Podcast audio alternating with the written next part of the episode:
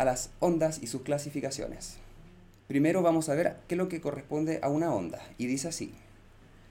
Propagación de una perturbación de alguna propiedad del espacio como elongación, densidad, presión, en caso de que el espacio esté constituido por materia, o también variaciones de campos electromagnéticos que pueden darse en el vacío. De esta manera, las ondas pueden transportar energía y no materia. Dicha perturbación es originada a través de una oscilación. Eso es un punto que es muy importante. Los distintos tipos de ondas los podemos clasificar en base a tres criterios. El primero de ellos tiene relación con la naturaleza de la fuente que genera la onda. El segundo tiene relación con la dirección de la oscilación que genera dicha onda. Y en el tercer caso corresponde con la interacción de la onda con ciertos medios materiales que pueden servir como obstáculo a la hora del movimiento de la onda. Vamos al primer caso.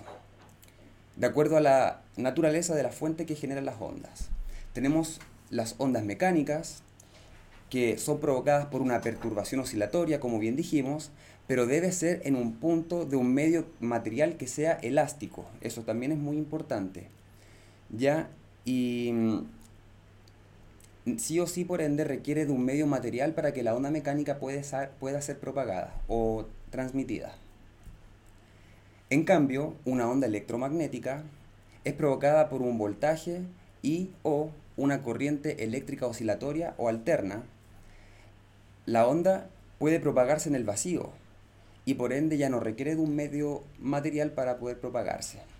En la imagen podemos observar un tendido eléctrico eh, en el cual circula una corriente alterna y por ende eh, alrededor de los conductores podemos apreciar la formación de anillos concéntricos que modelan de alguna manera los campos electromagnéticos mediante ondas.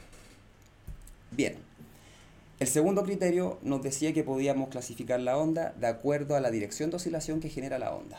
En este caso, tenemos las ondas transversales, en las cuales la oscilación que provoca la onda se produce de manera que las propiedades del espacio varíen en dirección perpendicular a la dirección de propagación de la onda. Como podemos ver en la figura, en la parte de abajo, tenemos una cuerda, la cual estamos oscilando hacia arriba y hacia abajo.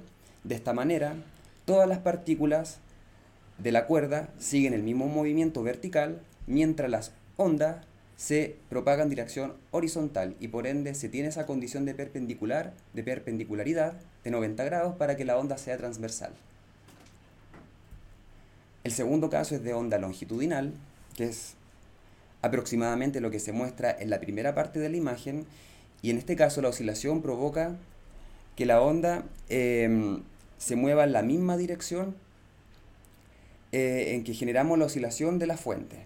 Podemos apreciar nosotros la figura que la mano que sostiene el resorte genera una oscilación en dirección horizontal y el resorte también se mueve de la misma forma, entonces la onda y la oscilación que induce la onda se mueven en la misma dirección y por ende son paralelos.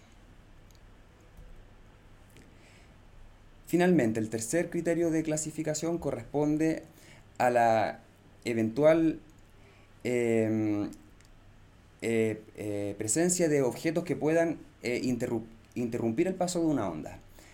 Primero tenemos el caso de una onda viajera.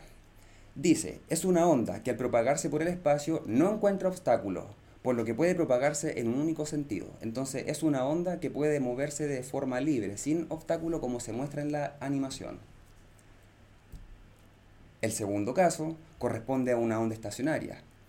Es una onda que al propagarse por el espacio encuentra algún obstáculo, de manera que al reflejarse cambia su dirección y o sentido de propagación.